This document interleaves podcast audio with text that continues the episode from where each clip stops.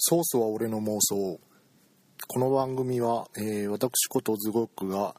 えー漫画やアニメ映画などの、えー話を中心に自分の好きなことを好き勝手に話している、え妄想をベースとした番組です。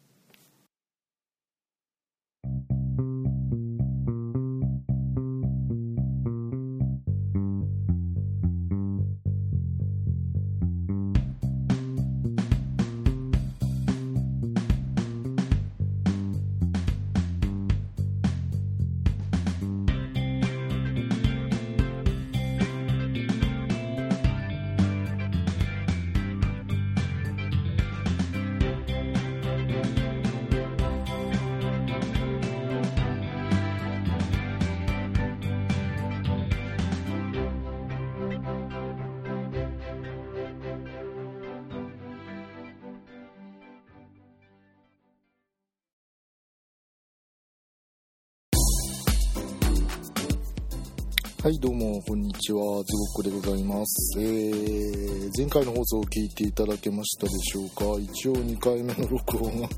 ちゃんと始めて、えー始めることができましたので2回目は放送できますね。えータイトルなんですけれども「ソースは俺の妄想」ということで。すごいですよね。もう最初もうタイトルから言い訳に入ってるっていうね。俺って声優さんと結婚したんだぜって。嘘つけよって。ソースは俺の妄想みたい。な何でもありですよね。ソース。ソースが妄想だったら何でもありですよね。はい。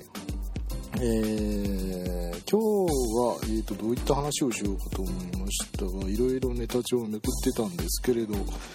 えー、二次元の話をしようかなと思って、えー二次元二次元って言ってもですねあの漫画やアニメの話ではなくてですね本当の二次元本当の二次元で本当の二次元が何かもよくわからないですけどね。あのあたたら山の頂上に出てるのは本当の二次元かもしれない。まあ それはどうでもいいんですけれども。えーえー数学的なね二次元の話ね。二次元人の話なんですよ。これが。二次元人って言ったらやっぱこう我々としてはこう漫画アニメの住人かなってこう真っ先に思いつくじゃないですか。私のあのこの読んだことのある本の二次元人なんですけれどもこれえー、っとですね多分中学生ぐらいの時に図書館で借りて読んだ本に載ってたと思うんですが講談社ブルーバックスですね。もうかれこれ20年ぐらい前の話になるんででも私もすっかりこうタイトルを失念しておりましてでもあのーググったんですよ。ググったところもうタイトルがそのままズバリ二次元 二次元の世界っていう 本でして、えー二次元の世界平面の国の不思議な物語っていうね。とても数学の本とは思えないですよね。もうなんかもうこの時点であれいつもの話かなみたいななっちゃいますけどうんまあ数式は出てこない数学の話みたいないわゆるこう読み物系のお話なんですけれども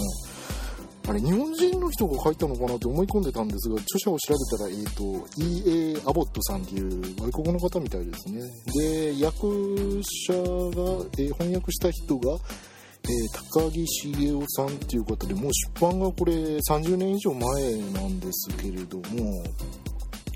まあ、なかなかの名著だったのをよく覚えてます。名著だったのをよく覚えてますが、内容はちょっと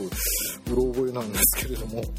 なんでもあのーで、アマゾンのですね、このタイトル調べた時にアマゾンのレビューを見ていたら、この本はあのーパンカレ予想を解いたペレルマンが参考文献として挙げてたとかのを書いてたんで、おお、すげえなと思って。俺も下手したらポンカレ予想解いてたんかなみたいな。それはないですね。すいませんね。はい。まあまあまあまあまあまあまあ。まあ、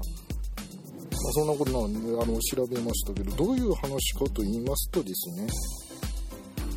二次元の話なんですけど、二次元に生物が住んでいるという。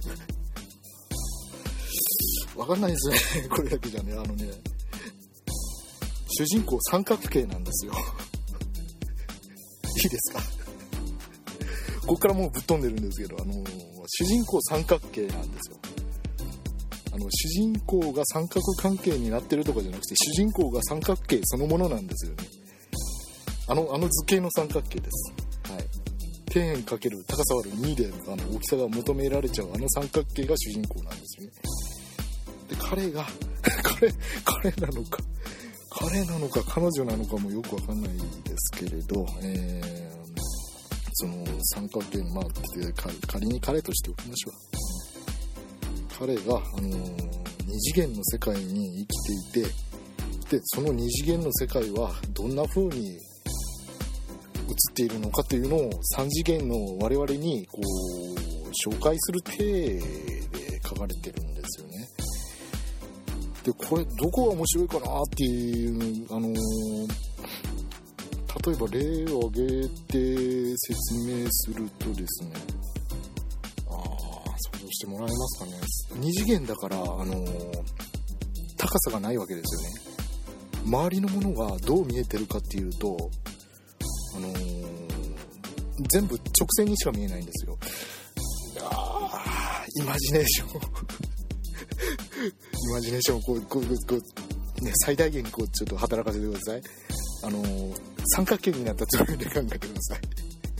三角形になったつもり。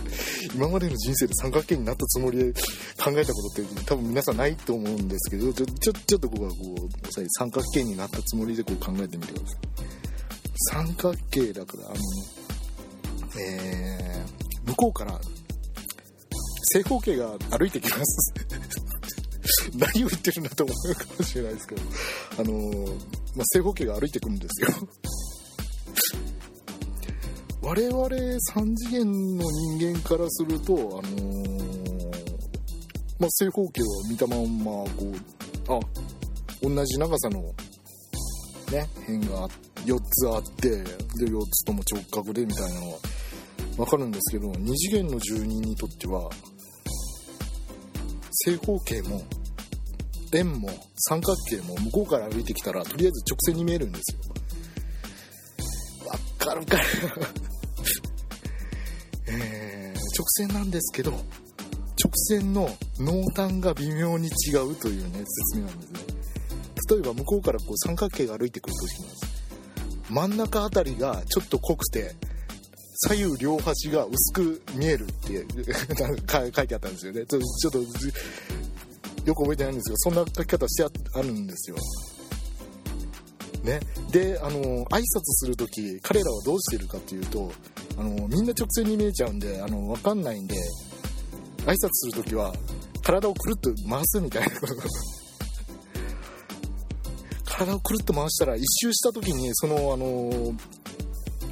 線のねあの濃淡がねいわゆるこの濃いところっていうのは頂点が自分の方に向いてるところっていうことですね。直線のこの遠近感はわかるけれども角度とかはこうわかんないしみたいな。難しいですか？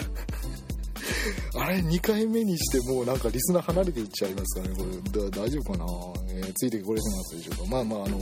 面白くないと思った方は今回は飛ばしていただいて来週はバカ話をしますんで えーるさいな、もう。えー、まえー、台風の来る中、えー、録音しておりますが、えー、そんな感じなんですよ。だから、あの、向こうから四角形が歩いてきたとしますよね。あれ、誰かなってこう思ったら、向こうがこう、くるっと回ってくれて、あ、濃いところが4箇所あるみたいな。回った時に、あの、なんか横幅がみんな、こう、同じぐらいだった。あ、正方形さんだ、みたいな。そんなそんな感じでこう過ごしてるっていうね話が書かれてたんです衝撃を受けましておこれが二次元の世界かと。ないんですけど、まあ、架空の話なんですけどね。